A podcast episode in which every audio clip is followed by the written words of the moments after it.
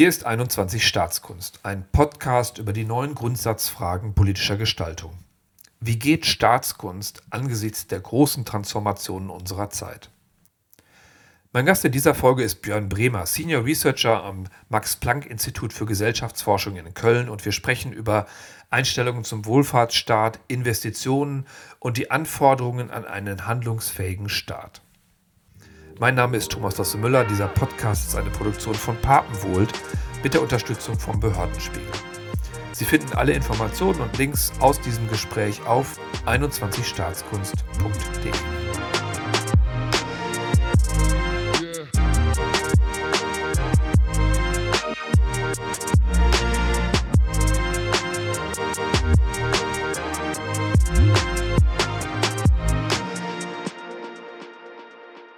Herr Bremer, ganz herzlich willkommen bei 21 Staatskunst. Ähm, bitte stellen Sie sich doch unseren Hörerinnen und Hörern kurz vor, wer Sie sind, woher Sie kommen, was so Ihre Denken und Perspektiven auf die Fragen, die wir hier diskutieren wollen, geprägt hat. Ja, erst einmal vielen Dank für die Einladung. Ich freue mich sehr, hier zu sein und freue mich sehr auf das Gespräch. Äh, ich bin im Moment Senior Researcher am Max-Planck-Institut für Gesellschaftsforschung in Köln und bin hier hauptsächlich als politischer Ökonom tätig das mag sehr kryptisch klingen, bedeutet aber im Endeffekt nur, dass ich mich in meiner Forschung mit den Wechselwirkungen ähm, zwischen der Politik und der Wirtschaft beschäftige. Also zum Beispiel geht es hier um Fragen, äh, welche äh, politischen Konsequenzen können Wirtschaftskrisen haben oder welche Positionen beziehen unterschiedliche Akteure ähm, äh, im Hinblick zu verschiedenen äh, wirtschaftspolitischen Ansätzen. Nun haben Sie gefragt, was hat mein Denken geprägt und wo komme ich eigentlich her? Warum interessieren mich diese Fragen überhaupt? Ähm, 2008 hatte ich äh, ganz am Ende meiner Schullaufbahn war, wusste ich nicht so richtig, was ich mit meinem Leben anfangen sollte und habe äh, damals aber in Großbritannien gelebt und dadurch auch vielleicht die Finanzkrise noch anders miterlebt als viele in Deutschland. Und äh, diese Finanzkrise hat mich zum Teil im Bann gezogen. Ich wollte einfach ein bisschen verstehen, wie kam es zu der Krise, warum wurden die Banken damals überhaupt äh, gerettet und was, was würden die politischen Konsequenzen sein. Und darum habe ich dann im Endeffekt äh, PPE, also Philosophy, Politics and Economics in Großbritannien auch studiert. Ähm, ein interdisziplinärer Studiengang, der mein Denken und meine Arbeit bis heute enorm stark prägt als politischer Ökonom. Und der mich aber auch in dem im Sinne prägt, dass damals, glaube ich, auch schon in Großbritannien noch wirtschaftspolitische Denkansätze für, ähm, äh, äh, möglich waren und weit verbreitet waren, als es zum Teil damals noch in Deutschland war. Ähm, und was etwas, was sich erst langsam ändert, aber was auch äh, etwas ist, was ich gerne, wo ich gerne zu beitragen möchte. Prima. Äh, da sind wir ja auch genau direkt äh, da, wo wir mit 21 Staatskunst hinwollen. In der Tat, also diese Schnittstelle zwischen, ähm, zwischen den wirtschaftlichen Fragen, wirtschaftspolitischen Fragen äh, und Politik ist ja sehr relevant geworden, wieder in den letzten Jahren. Ähm, ich fange mal so an. Wir erleben ja jetzt gerade das erste Mal wieder eine größere makroökonomische Krise. Ähm, Inflation, ähm, äh, wirklich auch Fragen von Verteilungsgerechtigkeit, großer Energieschock. Ähm, und das ist etwas, was äh, also zumindest meine Generation an Politikerinnen und Politikern und auch Menschen, die sich mit Politik in der Bundesrepublik beschäftigen, ja eigentlich nie erlebt hat. Die Finanzkrise war eher eine Mikrokrise in einem Sektor, die da gelöst wurde. Corona auch eine große Krise. Ähm, aber auch da gab es eine Ursache mit einer relativ klaren Wirkung. Ähm, und jetzt wieder makroökonomische Krise aus Ihrer Beschäftigung mit diesen Themen, was heißt denn das eigentlich für Politik? Also wie, wie muss sich Politik mit Makroökonomie äh, beschäftigen? Was ist das Besondere daran? Mhm. Das ist eine gute Frage. Also ich würde erstmal sagen, dass wahrscheinlich es zum Teil ein Mythos ist aus meiner Sicht, dass makroökonomische Politik bzw. die makroökonomische Steuerung der Wirtschaft ähm, für die letzten Jahrzehnte ähm, äh, abhanden gekommen ist bzw. nicht wichtig war. Ich glaube, der Staat ähm, hat immer noch eine, eine wichtige Rolle gehabt in der Wirtschaft. Natürlich unterschiedliche Akteure waren aktiv. Also zum Beispiel die Unabhängigkeit von Zentralbanken hat natürlich dazu geführt, dass Politiker und Politikerinnen selbst weniger in die Wirtschaft eingegriffen haben. Ähm, aber äh, Geldpolitik wurde halt immer noch von Zentralbankern, die auch äh, natürlich im Staat aktiv sind, gemacht. Ähm, und gleichzeitig gab es immer noch Fiskalpolitik, die von Politikerinnen und Beamten gemacht wurde. Es ist natürlich aber so, und da haben Sie recht, dass diese Krise, die wir jetzt erleben, eine andere Dimension hat, weil sie einfach ähm, äh, einerseits eine Polykrise ist, also es kommen auf einmal viele Dinge zusammen, die dazu führen, dass auch makroökonomische Ziele, die wir uns lange gestellt haben und die lange sehr relativ erreichbar waren, wie eine geringe Inflation, dass die auf einmal aufgekommen sind und die ähm, uns alle, also nicht nur Zentralbanker, sondern auch Politiker und Politikerinnen und alle Bürgern, die einfach die Inflation auch in ihrer in der Tasche spüren, dass die uns alle gleichzeitig beschäftigt. Und das führt natürlich dazu, dass wir ähm, alle möglichen Bereiche unseres Lebens hinterfragen, also das, und alle möglichen politischen ähm, äh, Ansätze hinterfragen, weil so viele Dinge Einfluss auf die Makroökonomie haben. Ähm, und, und ich glaube, das ist die große Herausforderung auch für Politikerinnen jetzt in dieser Zeit, hm. ähm, sich zu, damit zu beschäftigen, wie können sie diese unterschiedlichen Aspekte, die Einfluss auf die Polykrise haben, beziehungsweise die von dieser Polykrise beeinflusst werden, wie können sie die gleichzeitig ähm, äh, äh, an, äh, ähm, äh, wie können sie da gleichzeitig etwas tun, um verschiedene Schrauben gleichzeitig stellen, um auf der Makroebene dann überhaupt eine hm. Auswirkung hm. zu haben. Das ist spannend. Also, also stimmt natürlich klar. Also wir, hat, wir hatten immer makroökonomische Politik, aber sie wurde eben nicht von der Politik gemacht, ähm, sondern eher technokratisch, äh, eher auch so ein bisschen in dem Glauben, dass es da ähm, einen Algorithmus, eine Logik gibt. Wenn ich die einhalte, dann habe ich niedrige Inflation, dann habe ich eine stabile Währung und dann äh, habe ich keine Verteilungsthemen. Äh, aber vielleicht war das ja auch eine Illusion. Ähm, ein Grund, warum ich mit Ihnen sprechen wollte, ist, Sie forschen wie ich finde, sehr interessant an einer Stelle, die uns jetzt natürlich auch beschäftigt, gerade mit Blick auf die großen Transformationen, äh, die kommen, äh, nämlich die Frage, wie sich Staat finanziert und welche Meinungen und, und Präferenzen Bürgerinnen und Bürger haben, wenn es zu der Frage von Investitionen kommt, äh, zur Rolle des Wohlfahrtsstaats, ähm, auch zu den Konflikten in der Fiskalpolitik, in der Verteilung zwischen äh, im Wohlfahrtsstaat. Und auch Einstellungen ja zur Frage von Schulden, Schuldenbremse. Ähm, jetzt ist es, glaube ich, klar, dass ein Staat, der handlungsfähig sein will, finanziell ausgestattet sein muss. Er muss Investitionen tätigen können, ob das jetzt durch Steuerfinanzierung passiert oder ähm, äh, durch die Aufnahme von Krediten. Ähm, was sind denn Ihre Erfahrungen und Erkenntnisse, wenn Sie jetzt aus dieser anderen Brille draus gucken, die jetzt explizit erstmal keine ökonomische Diskussion ist und im Wesentlichen führt, führen Ökonomen die Diskussion um die Schuldenbremse. Ähm, aber es ist auch meine Erfahrung, dass wir ja schon auch Haltungen und vorgefestigte Meinungen haben äh, bei Wählerinnen und Wählern zu diesen Themen. Mhm. Ähm, das ist auch meine äh, Observation. Also ohne Frage, die ökonomische Diskussion ist, ist wichtig und ich verfolge sie intensiv. Allerdings wissen wir, dass in liberalen Demokratien nicht nur Ökonomen oder Akteure auf den Finanzmärkten Entscheidungen treffen, sondern dass gerade das auch von Politikerinnen gemacht wird.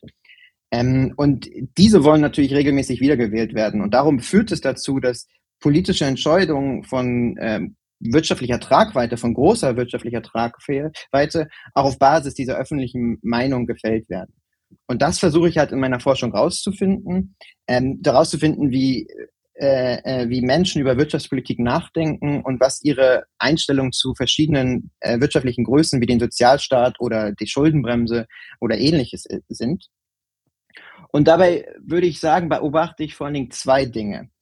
Ähm, also erstens, ähm, Sie haben eben gesagt, dass natürlich es viele vorgefestigte Meinungen und Ansätze gibt.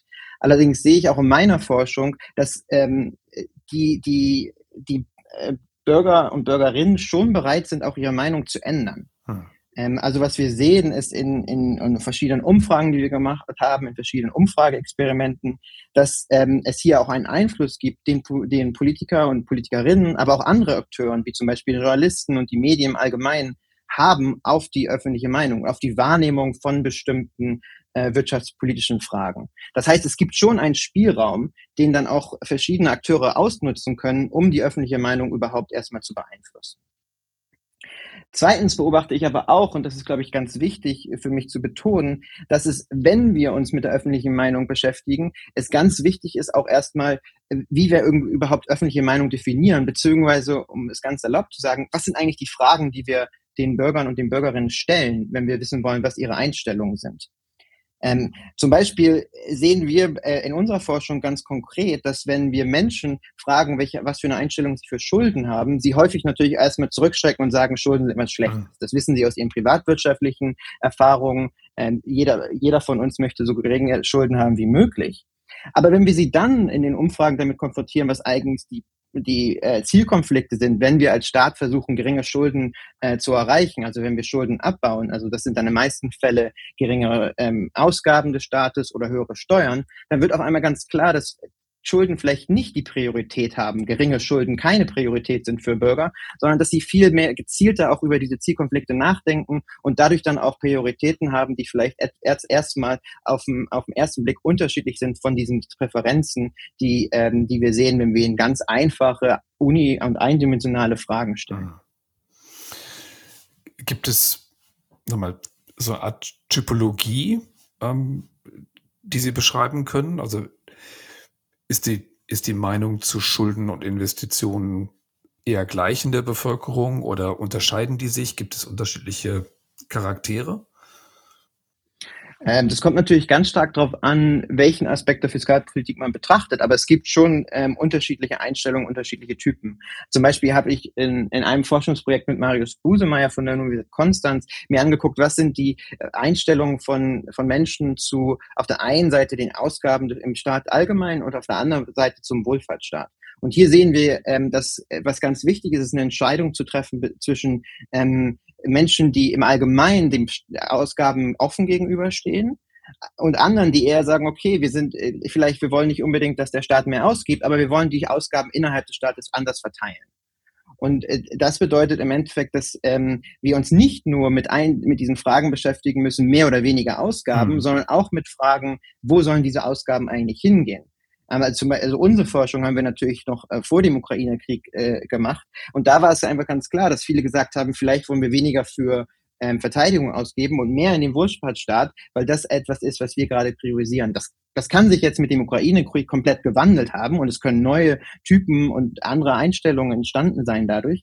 Aber das ist einfach etwas, was für mich wichtig ist zu betonen, dass wir ähm, genauer hingucken müssen, wenn es um die öffentliche Meinung geht und nicht einfach nur vielleicht ähm, äh, simplen Fragen, die im, äh, im Deutschland-Trend oder in anderen Umfragen äh, benutzt werden, folgen, sondern dass man ein bisschen mehr und ähm, äh, ein bisschen spezifischer nachdenkt, was wollen wir eigentlich von den Bürger und Bürgerinnen wissen, um herauszufinden, wie sie über Wirtschaftspolitik nachdenken. Denn in meiner Forschung würde, finden wir, dass es schon äh, möglich ist für Bürger und Bürgerinnen über diese makroökonomischen, sehr komplexen Themen nachzudenken, aber dass es halt äh, etwas äh, schwieriger ist, das auch in den Umfragen ähm, herauszufinden, als vielleicht zu anderen Themen, die etwas gängiger und vielleicht auch einfacher und simpler hm. sind. Mal so über den Daumen, äh, wie ist denn die Einstellung zum Wohlfahrtsstaat? Also eher ablehnend, eher befürwortend? Ähm, wo sind da Prioritäten und Meinungen? Da gibt es natürlich Unterschiede über in verschiedenen Ländern und verschiedenen Regionen der Welt, aber wir sehen auf jeden Fall in Deutschland und auch ähnlichen Ländern in Nordwesteuropa, dass die Einstellung grundweg äh, sehr positiv ist. Hm. Also auch ein Vertrauen in den Staat, dass er etwas leisten kann, weil das ist ja in, in, ganz vieler Diskussion, auch wenn wir uns angucken, die Wahl von Trump, Polarisierung, Brexit, ähm, äh, auch ja, die politischen Entwicklungen in verschiedenen anderen europäischen Staaten, schon mal stark verbunden mit der Frage nach, dass es Teile gibt in Gesellschaft, die kein Vertrauen mehr in den Wohlfahrtsstaat haben. Also dass der Staat sich eben nicht mehr um ihre Probleme kümmert, ihnen nicht mehr hilft, ähm, äh, ein Leben zu führen, mit dem sie sich als Teil von Gesellschaft äh, äh, verstehen wollen. Interessanterweise ja gar nicht unbedingt als eine finanzielle Frage, sondern oft auch eine Frage von Teilhabe und also auch Deutungshoheit und, und vielleicht einer, einer Wahrnehmung von Selbstwirksamkeit. Ähm, haben Sie da einen Blick drauf? Also können Sie das sehen in Ihren Forschungen, dass sich da was verschiebt? Ähm, auf, äh, über die Zeit hinweg kann ich das nicht äh, genau beziffern, ob und wie sich da eine Verschiebung ergeben hat. Ähm, was, was ich weiß aus der Forschung heraus, ist, dass Vertrauen wichtig ist. Vertrauen ist in vielerlei Hinsicht wichtig und beeinflusst dann auch ähm, nicht nur die, äh, die politischen Entscheidungen, die Individuen treffen, sondern auch ähm, die Entscheidung, wie sie ihr eigenes Leben leben. Also wenn man ein hohes Vertrauen in den Wohlfahrtsstaat hat, dann kann man vielleicht auch bestimmte Risiken eingehen, dann kann man sich dazu einlassen, sich weiterzubilden, wenn es zum Strukturwandel kommt, weil man einfach das Grundvertrauen hat, dass der Wohlfahrtsstaat auch da ist und zur Not als Absicherung äh, wirkt.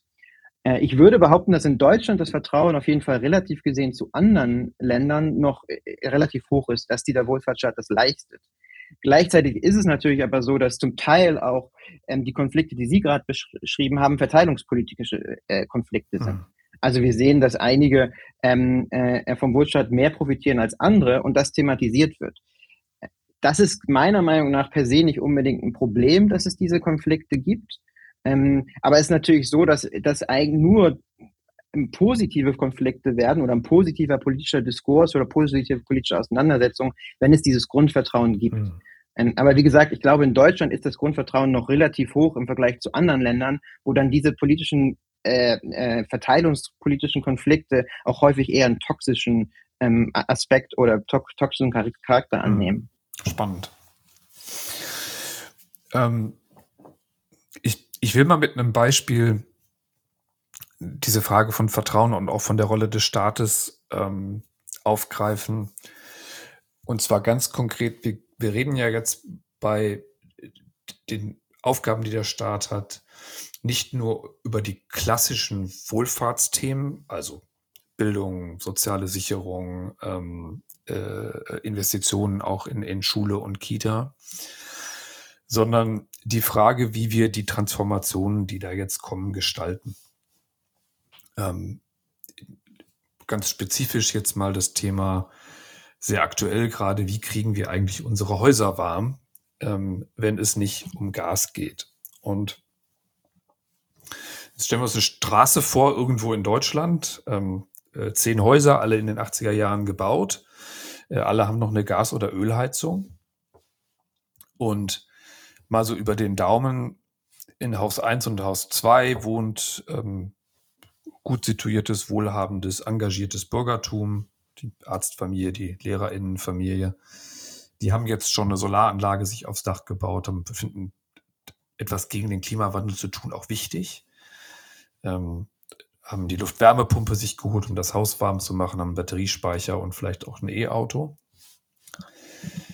Ähm, und haben in dem Zuge natürlich mehrere 10.000 Euro investiert. Die hatten sie aber auch in Haus 3 und Haus 4 auch gut situiertes Bürgertum, aber das mit dem Klimawandel waren sie war ein bisschen skeptisch, aber sie haben die Möglichkeiten, genau diese Investitionen zu tun. Und jetzt mit dem Druck bei Gaspreisen, ähm, äh, Ukraine-Krieg, investieren die jetzt auch. Das sind die, die jetzt gerade die Auftragsbücher voll machen bei äh, den ganzen Elektro- und, und äh, Heizungsinstallateuren.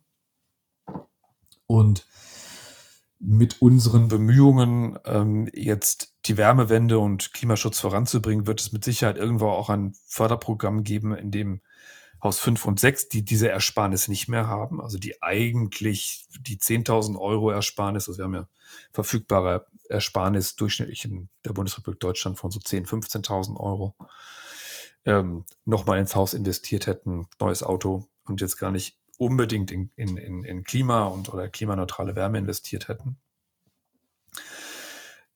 Aber äh, so klassische Förderung, die auf diese Frage von individueller Absicherung und Wandel geht, könnte das erreichen.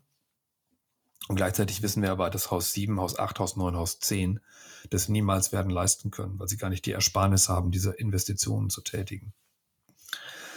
Und das Spannende ist, die einzige Art und Weise, wie wir am Ende alle klimaneutral ist, wenn, ist, wenn wir in gemeinschaftliche Infrastrukturen investieren. Also in dem Fall wäre das jetzt ein Wärmenetz, das heißes Wasser in jedes Haus bringt und das dann aus einer größeren klimaneutralen Wärmequelle ähm, die das, das, also die Investitionen, äh, das heiße Wasser äh, stemmt und aber eben rein investieren muss. Aber heißt eben Rückkehr zu einem Staat, einer Gemeinschaft, einem, einer, einer äh, kollektiven äh, Handlung, äh, die diese gemeinschaftliche Infrastruktur baut. Und heißt eben auch, jetzt eine, eine öffentliche Institution zu gründen, ein Gemeindewerk, ein Stadtwerk, ein genossenschaftliches Werk, wie auch immer die Struktur sein mag, die Kredite aufnimmt, die diese ganzen Investitionen finanziert und aber im Sinne von sozialer Teilhabe überhaupt erst ermöglicht, dass alle Teil von Gesellschaft sein können. Und das finde ich den spannenden Punkt, ist, dass wir in ganz vielen der Diskussionen, gerade bei der Frage Klimatransformation, also Ausbau des öffentlichen Nahverkehrs, die Frage von Verfügbarkeit von flächendeckender Ladeinfrastruktur, durchaus aber ja auch anderen Infrastrukturen, wie beispielsweise Wasserstoffinfrastruktur, eigentlich gerade darüber reden, dass der Staat investieren muss, um diesen Zusammenhalt zu organisieren. Äh, um, und ich brauche Vertrauen, dass der Staat das kann. Und ich brauche Verstau Vertrauen da rein, dass er mir in Haus 7, Haus 8 und 9, Haus 9 hilft, auch Teil dieser klimaneutralen Gesellschaft zu sein. Ähm, äh, und das werde ich nicht darüber haben, wenn ich jetzt einfach immer nur Förderprogramme mache und auf die individuellen Lebensstile abziele. Und das ist ja keine einfache Diskussion gerade. Genau an dieser Stelle. Sondern es geht, es geht eben, also die, Bereitschaft auch von Staat, jetzt wieder handelnder Akteur zu werden, der, der Klimaneutralität für alle ermöglicht, ist vielleicht gerade erst am Anfang der Diskussion. Und das wundert mich schon ein bisschen, weil das ja eigentlich eingeübte Praxis ist. Also ähm, soziale Infrastrukturen äh, ähm, dafür zu sorgen, dass ähm, äh, alle Teil von Gesellschaft sein zu können, ist ja ein prägendes Merkmal auch des Aufbaus und wahrscheinlich auch des Vertrauens in den deutschen Wohlfahrtsstaat gewesen. Mhm. Ja, ich meine, die haben komplett recht. Mich verwundert das zum Teil auch. Aber es ist natürlich wichtig zu bedenken, dass der Staat zwar als handelnder Staat nie verschwunden ist, äh, zumindest nicht in Deutschland, aber dass natürlich der Ausbau des Sozialstaates schon einige Jahrzehnte zurückliegt. Und ich glaube, in dieser Zeit, in der der Sozialstaat ausgebaut wurde, gab es eine andere Logik. Und da war, war es ganz klar, dass die Logik war, wir haben das Vertrauen in, in, den, in den handelnden Staat und der Staat kann viel leisten. Ähm, ich glaube, es gab dann einige Jahrzehnte, wo das eher äh, die, die, die Dicht auf den Staat eher skeptisch war vor allem zumindest bei, bei den Eliten, ob das jetzt bei, sich bei den Bürgern stark gewendet hat oder nicht, mag ich mal zu bezweifeln. Aber ich glaube, bei den Eliten gab es schon diese, diese Idee, okay, der Staat kann nicht zu viel machen. Ähm, ich würde aber komplett äh, zustimmen, dass dadurch, dadurch eigentlich auch das, diese Annahme erst entstanden ist, dass der Staat zwar äh, unterstützend äh, äh, eingreifen muss, wenn es zum Beispiel um Investitionen geht und jetzt auch gerade, wenn es um Investitionen für die Klimaneutralität geht, aber dass der Staat an sich gar nicht so eine große Aufgabe hat. Und ich glaube, wir erleben jetzt den Wendepunkt, wo sich die, diese Sichtweise vielleicht auch ändert und der Diskurs äh, zurückkommt zu der Idee, wir brauchen eigentlich einen Staat, der noch viel stärker und viel aktiver eingreift, ein viel stärker handelnder Staat ist, um ähm, dieses gesamtpolitische und gesamtgesellschaftliche Ziel der Klimaneutralität zu erreichen. Denn ich, ich glaube, man könnte natürlich Subventionsprogramme und Förderprogramme auflegen, um, wie Sie gesagt haben, vielleicht Haus 3, 4, 5, 6, vielleicht sogar noch Haus 7 mitzunehmen in den Weg auf die Klimaneutralität. Aber eben, es fehlt immer noch ein Drittel der Gesellschaft. Und dieser Drittel der Gesellschaft ist enorm wichtig, um Klimaneutralität zu erreichen. Und darum müssen wir uns, glaube ich, als Gesellschaft überlegen, ob und wie wichtig das Ziel der Klimaneutralität ist und ob wir dem auch andere Dinge unterordnen. Denn natürlich kommen, wenn der Staat jetzt wieder als handelnder und aktiver Staat eingreift, andere Probleme auf uns zu. Zum Teil genau einfach wieder verteilungspolitische Probleme. Also Haus 1, Haus 2, jetzt auch Haus 3 und 4 werden vielleicht später fragen, warum mussten wir diese Investitionen selbst leisten, wenn der Staat jetzt anderen äh, Mitmenschen hilft, dass sie ihre Häuser auch ähm, warm bekommen. Und das sind natürlich Konflikte, die, die wir nicht aus dem Weg gehen können. Da gibt es wahrscheinlich auch kluge politische Ansätze, um das dann abzuschwächen, diese, diese Konflikte. Aber es ist schon so, dass wir einfach uns als Gesellschaft überlegen müssen und entscheiden müssen, ob, ob und wie viel wir diesem Ziel, diesem übergeordneten Ziel der Klimaneutralität äh, unterordnen. Und das kann einfach auch sein, dass dadurch dann verteidigungspolitische Entscheidungen ähm, äh, getroffen werden, du, äh, dadurch, dass wir es diesem Ziel unterordnen, die einzelne vielleicht schlechter ähm, aussehen lassen als andere.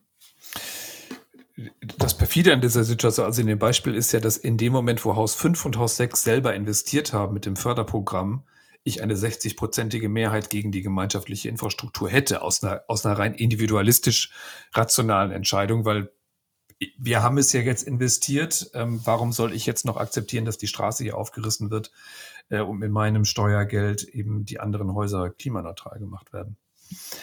Ich, aber ich finde es ganz spannend, dass Sie sagen, dass, dass wie sich die Einstellungen zum Wohlfahrtsstaat auch geändert haben, auch in den Eliten.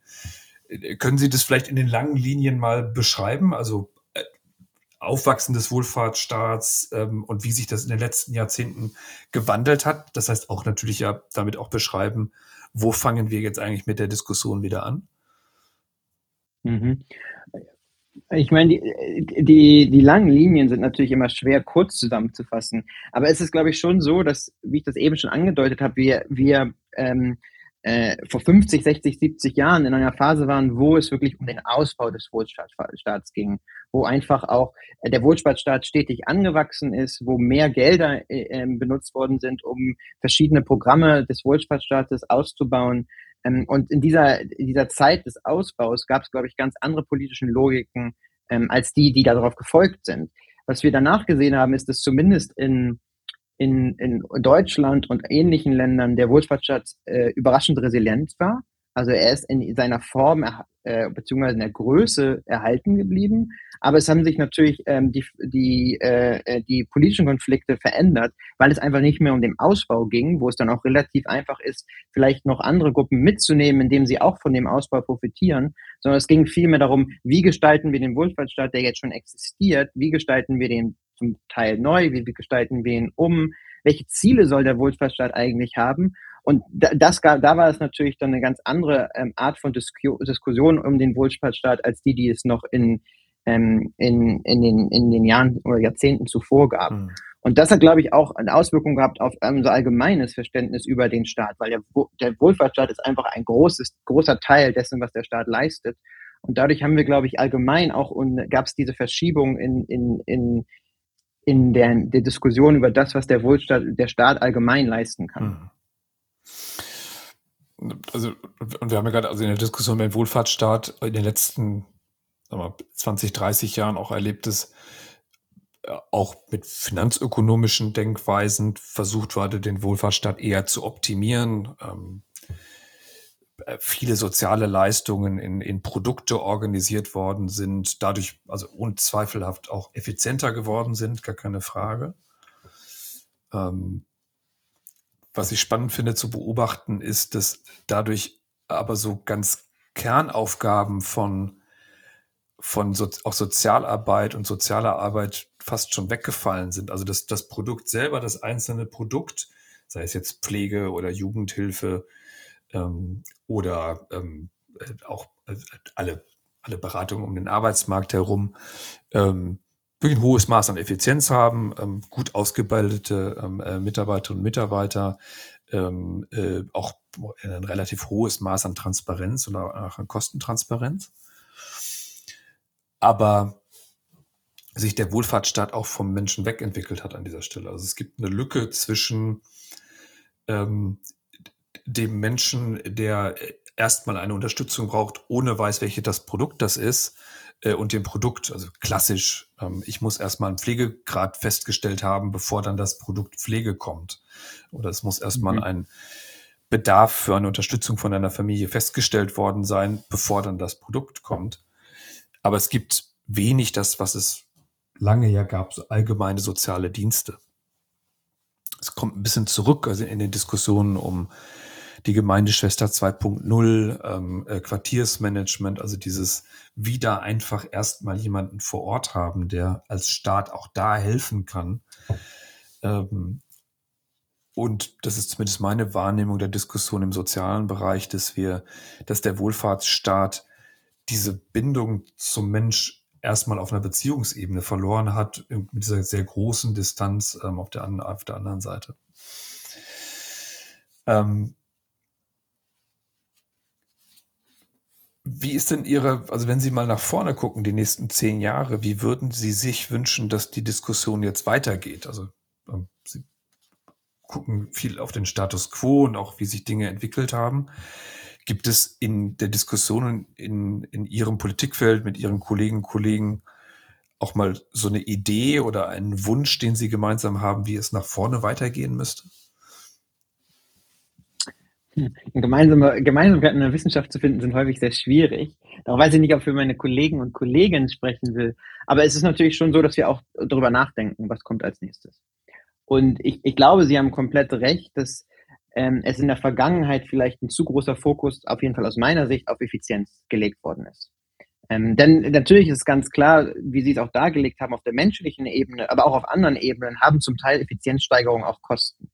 Also es kann, äh, äh, wenn wir Effizienz steigen, steigern, kann es sein, dass der Staat ein, zwei Dinge mehr machen kann. Aber es kann auch sein, dass gerade da, wo wir die Effizienz gesteigert haben, der Staat es einfach schlechter macht. Hm. Und das liegt einfach zu, daran, dass vielleicht eine Person, ein, eine Person Nahestelle eingespart worden ist und diese Person vielleicht nicht ganz so effizient wie andere gearbeitet hat, aber enorm wichtig war, um, um bestimmte Produkte, um bestimmte Leistungen des Staates ähm, den Menschen nahezubringen.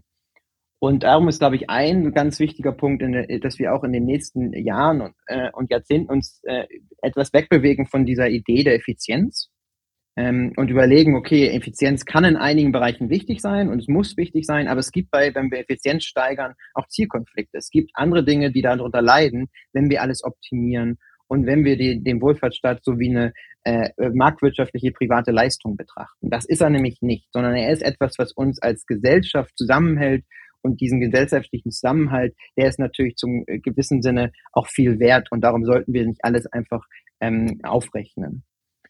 Ähm, darüber hinaus ist, glaube ich, auch ganz wichtig, aber dass wenn wir diese Forderung haben, dass der Staat wieder aktiver und ähm, ähm, äh, vielleicht auch stärker in, in unser Leben eingreift, dass wir dem Staat dann auch darüber hinaus ähm, die, die Möglichkeiten geben müssen, dass er das machen kann. Also zum Beispiel, äh, ein, ein Teil meiner Forschung habe ich mich mit äh, öffentlichen Investitionen auf der lokalen Ebene in Deutschland befasst.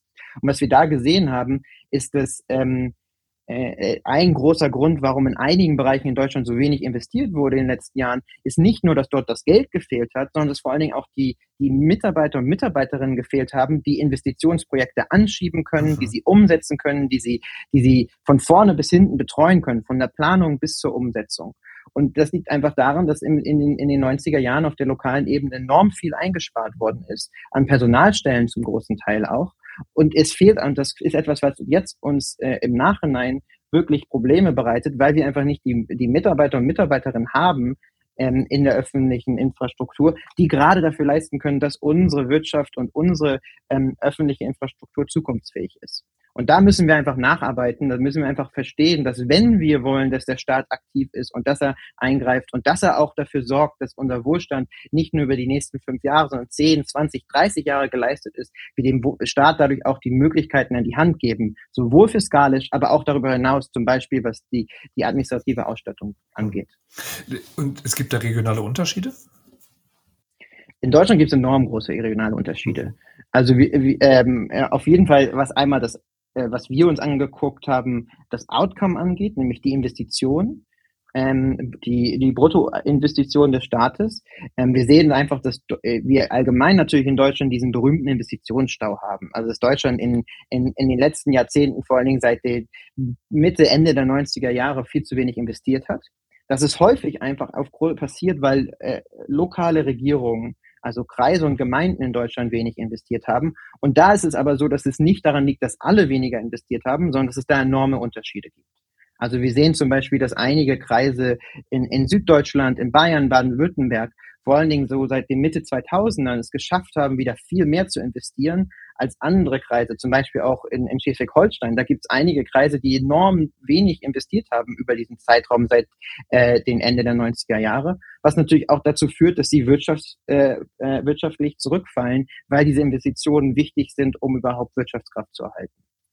Und wir sehen halt in unserer Forschung, dass diese Unterschiede getrieben sind, auch durch die Unterschiede in, nicht nur über die fiskalische Ausstattung, sondern auch in der Ausstattung der, ähm, äh, lokal, äh, des, der lokalen Akteure.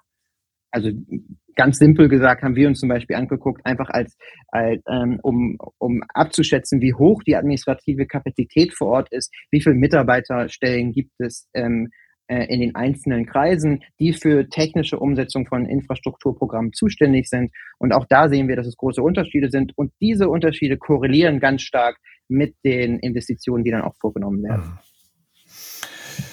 Das ist wirklich spannend, weil es ist natürlich jetzt auch mit Blick auf alles, was da kommt. Also wir reden ja nicht nur über den Investitionsstau bei äh, Brücken, Straßen, ähm, äh, öffentlichen Gebäuden, Schulen, Kitas, sondern eben ja auch den Neubau von, von, von Infrastrukturen. Ähm, und das erleben wir eigentlich jeden Tag. Ähm, und es ist schon auch eine Frage, wie, wie soll denn ehrenamtliche Bürgermeisterin oder Bürgermeister, die schon wirklich viel Anstrengung stecken muss in die Modernisierung des Feuerwehrhauses, jetzt die Gedanken darüber haben, und sich überhaupt den Kopf machen, den Mut dazu haben, zu sagen, okay, weil Haus 7, 8, 9 und 10 ähm, ein Wärmenetz brauchen, mache ich mich jetzt auch darüber Gedanken, ein neues Stadtwerk oder Gemeindewerk auf der Ebene meiner äh, 4.000, 10.000, 15.000 Einwohnergemeinde äh, zu haben. Das überfordert natürlich erstmal die Strukturen auch. Ähm, und wird wahrscheinlich nicht gehen, indem ich jetzt einfach nur sage, Kommunen macht mal, weil deren Reaktion wird jetzt eher sein, das schaffen wir gar nicht, wir hoffen mal, dass alle das irgendwie selber hinkriegen. Und das würde ja die Schleife, die Sie gerade beschreiben, einfach nochmal fortsetzen. Also, dass wir am Ende immer weiter abhängen und dadurch natürlich auch irgendwann soziale Spaltung kriegen. Mhm. Ganz genau.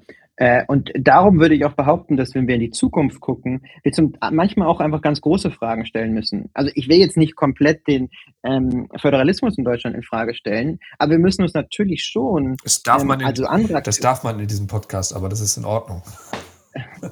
Ich persönlich weiß nicht, ob ich das will. Das ist natürlich eine weitreichende eine, eine, Frage. Aber ich glaube, was wir schon machen müssen, wir müssen uns die Frage stellen, wie können wir den Kommunen vor Ort viel stärker unter den Arm greifen, um diese, diese Aufgaben, mit denen sie zum Teil wirklich überfordert sind, ähm, äh, zu, äh, umzusetzen und an, überhaupt anzugehen. Und ich glaube nicht, dass wir da irgendwelchen Bürgermeister oder Bürgermeisterinnen zu nahe treten, wenn, wenn wir behaupten, dass die Kommunen damit zu, äh, äh, überfordert sind. Weil das sehen wir über die Bank weg. Also es sind auch in, in, große Städte sind komplett überfordert. Also zum Beispiel, ich habe die Zahlen vor mir. In Köln haben wir gesehen, dass in, in 2018 522 Millionen Euro zwar veranlagt waren für Investitionen, aber im Endeffekt nur 188 Millionen Euro abgeflossen sind. Also es gibt einen enormen Unterschied zwischen dem, was eigentlich geplant ist an Investitionen und das, was umgesetzt wird. Und wie Sie sagen, es wird in Zukunft nur noch größer werden, weil wir einfach noch ganz andere Herausforderungen haben auf der lokalen Ebene, um zur Klimaneutralität äh, zu, zu gelangen. Und darum ist es, glaube ich, so, dass wir ähm, anderen Akteuren im Staat schon ans Herz legen müssen, dass sie sich fragen, ob das nun auf, auf im, im, Land ist oder im, im Bund, dass sie überlegen, wie können wir auf der lokalen Ebene viel effektiver und auch nachhaltiger, also viel langfristiger eingreifen, um diesen Akteuren hier weiterzuhelfen, um damit halt äh, auch zu ermöglichen, dass wirklich das gesamt, die gesamte Straße, also auch Haus 7 bis Haus 10, auch diesen Weg in die Klimaneutralität schaffen. Hm. Ja, und das ist spannend. Also wir haben natürlich in, in einigen Podcast-Folgen oft über das Thema Digitalisierung gesprochen. Und da ist schon natürlich ein Ansatz zu sagen, das ist jetzt wirklich eine Fragestellung, die ich auch im Föderalismus nochmal neu sortieren muss. Also wenn ich das Subsidiaritätsprinzip als Ordnungsprinzip nehme, was muss eigentlich auf welcher Ebene äh, gelöst werden, dann ist es natürlich so, dass über die Skalierungseffekte, gerade auch bei, bei ähm, öffentlichen Dienstleistungen, Beantragungen, so klassische Beispiel, äh, hier ist oft der Personalausweis, ich viel mehr zentralisieren kann, viel mehr Angebote zentral ange, äh, anbieten kann. Das muss ich nicht mehr auf der kommunalen Ebene haben. Aber gerade bei den, bei den physischen Infrastrukturen ist es ja andersrum sozusagen. Die physische Infrastruktur ist per Definition eine dezentrale Infrastruktur. Also die Frage, mhm. wie ich Mobilität und öffentlichen Nahverkehr äh, in, in Köln organisiere, sollte ich nicht in Berlin ähm, äh, äh, äh entscheiden. Vielleicht auch nicht in Düsseldorf, aber aus anderen Gründen. Ähm, also ein Stärken und Unterstützen und, äh, und klar, also für eine kleine Gemeinde ähm, äh, braucht es vielleicht auch dann eine unterstützende Struktur auf Landesebene oder auf einer, einer Regierungsbezirksebene an, an, einer anderen Stelle. Mhm. Ähm, und diese Neusortierung von Aufgaben ähm, erscheint mir tatsächlich ähm, auch aus den vielen Gesprächen hier in, in, in, in dieser Runde ähm, wirklich dringend notwendig zu sein, ähm, weil wir die Aufgaben dahin bringen müssen, wo sie gelöst werden können. Und da, wo sie gelöst werden können, müssen dann die Ressourcen dafür sein, sowohl personell und mhm. auch finanziell.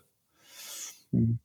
Ja, aus einer wissenschaftlichen Perspektive ist natürlich aber vor allen Dingen die Herausforderung, Zeit zu finden und den Raum zu finden, um diese zum Teil sehr langweiligen administrativen Fragen auch anzugehen. Die sind einfach, sind, weil das Problem ist, vor allen Dingen sind natürlich so große Fragen, die so viel überschatten, dass wir häufig im Klein-Klein des Alltags viel, viel, mehr Politik machen und vielleicht auch viel mehr Politik machen für die nächste äh, Wahl oder die, die nächste große Herausforderung, die, die ansteht. Und darum vergessen, dass wir eigentlich, um etwas ganz Großes anzugehen, wie die Digitalisierung oder die Klimaneutralität, wir auch Zeit finden und Raum schaffen müssen, um diese Fragen erstmal überhaupt anzugehen. Hm. Und Konsens dann zu schaffen, wie man die, diese Fragen lösen kann. Hm. Ich grübel noch so ein bisschen auf diesem Thema herum, Vertrauen in den Staat ähm, und das ungewöhnlich große, was ja positives Vertrauen in der Bundesrepublik Deutschland in den Wohlfahrtsstaat. Ähm,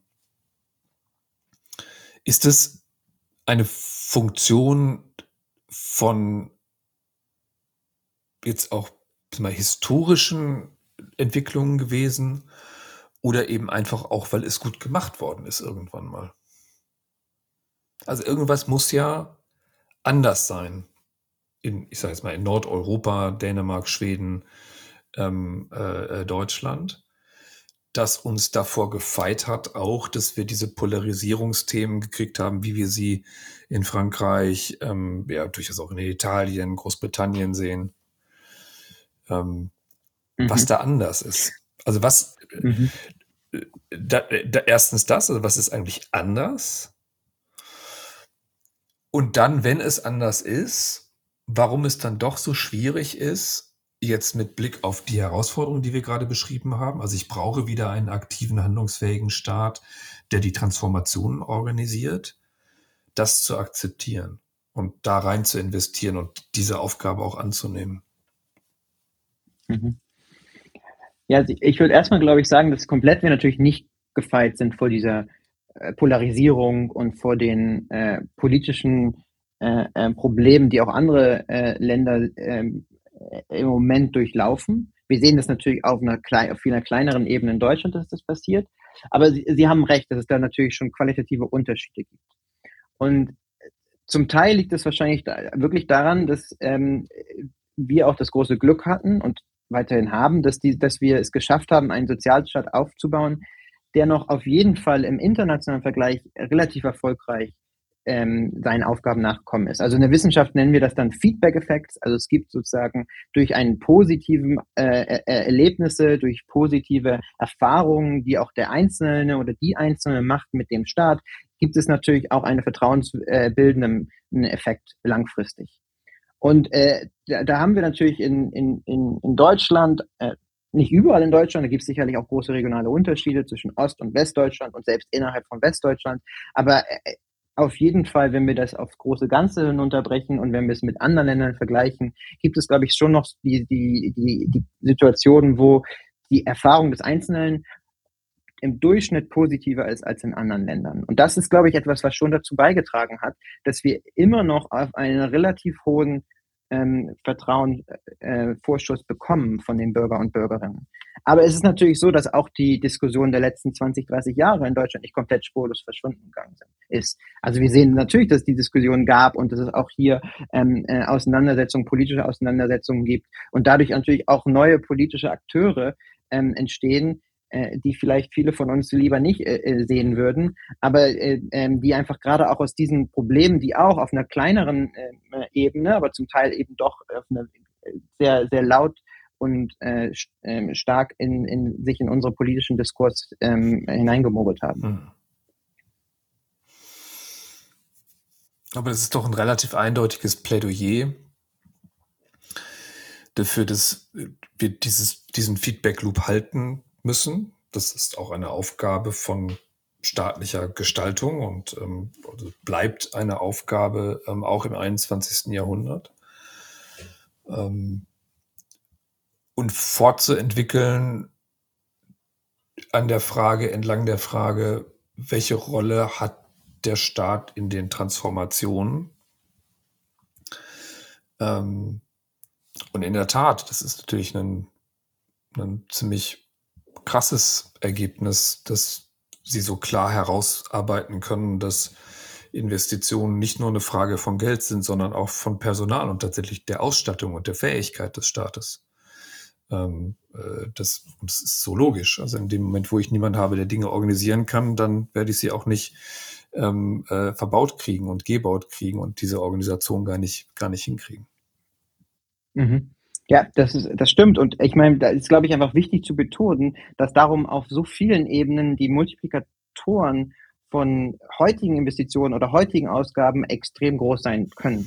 Hm. Also es ist nicht nur, dass es um wirtschaftliche Multiplikationsfaktoren gibt, sondern es geht einfach auch um soziale Effekte, die dann langfristig dazu beitragen, dass, dass, äh, ähm, dass wir eine Stabilität, eine gesellschaftspolitische Stabilität in diesem Land haben, ähm, was uns hilft, ganz andere äh, Probleme und ganz andere Krisen, die jetzt in den nächsten Jahren kommen mögen, ähm, zu bewältigen. Das heißt, es ist wichtig zu, be zu betonen, dass gerade dieser Effizienzgedanke, der häufig darauf ist, auch heute oder morgen oder nächsten Jahr ähm, etwas zu maximieren ähm, äh, oder die Ausgaben zu minimieren, dass der häufig fehl am Platze ist, weil er einfach langfristige Auswirkungen haben kann, die uns dann im Endeffekt enorm große Probleme bereiten, äh, wenn wir Gott weiß, welche nächste Krise ähm, äh, bewältigen müssen. Das ist doch das perfekte Schlusswort. Mhm. Welches Buch, welcher Podcast, welches Musikstück, ähm, äh, welches äh, äh Kulturgut würden Sie unseren Zuhörern und Zuhörern empfehlen, wenn sie sich für die Fragen interessieren, über die Sie so nachdenken? Mhm. Also, da vielleicht Hörer dieses Podcast auch allgemein am Podcast interessiert sind, würde ich als erstes einmal eine Podcast-Reihe empfehlen, nämlich die Podcast-Reihe von Tarek Abu Chadi, ähm, einem deutschen Politikwissenschaftler, der in Oxford lehrt und der äh, während der Pandemie angefangen hat, Podcast-Serien aufzunehmen, die sich mit der Transformation der europäischen Politik beschäftigen. Also es ist ein Podcast, der heißt Transformation of European Politics, der ist überall da zu bekommen, wo man auch sonst Podcasts bekommt. Und äh, dort gibt es eine ganze Reihe von, von super interessanten Gesprächen zwischen Tarek und anderen Wissenschaftlerinnen und Wissenschaftlerinnen, ähm, die, die beleuchten, was passiert eigentlich gerade in, in Europa politisch gesehen. Ähm, das ist etwas, was ich wirklich empfehlen kann und wo ich hoffe, dass Tarek auch äh, vielleicht irgendwann nochmal die Zeit und die Ressourcen hat, da eine weitere Reihe aufzusetzen. Ansonsten, gerade weil wir darüber viel geredet haben in den letzten Minuten ähm, und, und uh, über die Frage des Klimawandels, habe ich im Sommer ein Buch gelesen von ähm, äh, Henry Shue, das sich nennt The Pivotal Generation, Why We Have a Moral Responsibility to Slow Climate Change Right Now ein Buch, was bei, dieses Jahr bei Princeton University Press rausgekommen ist und äh, was mich auch ähm, fasziniert hat, beziehungsweise was ich empfehlen kann, um nochmal zu überlegen, warum müssen wir eigentlich diese Investition tätigen, über die wir heute jetzt in den letzten Minuten so viel geredet haben. Ganz herzlichen Dank und ganz herzlichen Dank für das Gespräch und das sind zwei wirklich spannende Empfehlungen. Wir sprechen uns nochmal. Bis dann. Bis dann. Ich habe zu danken. Tschüss.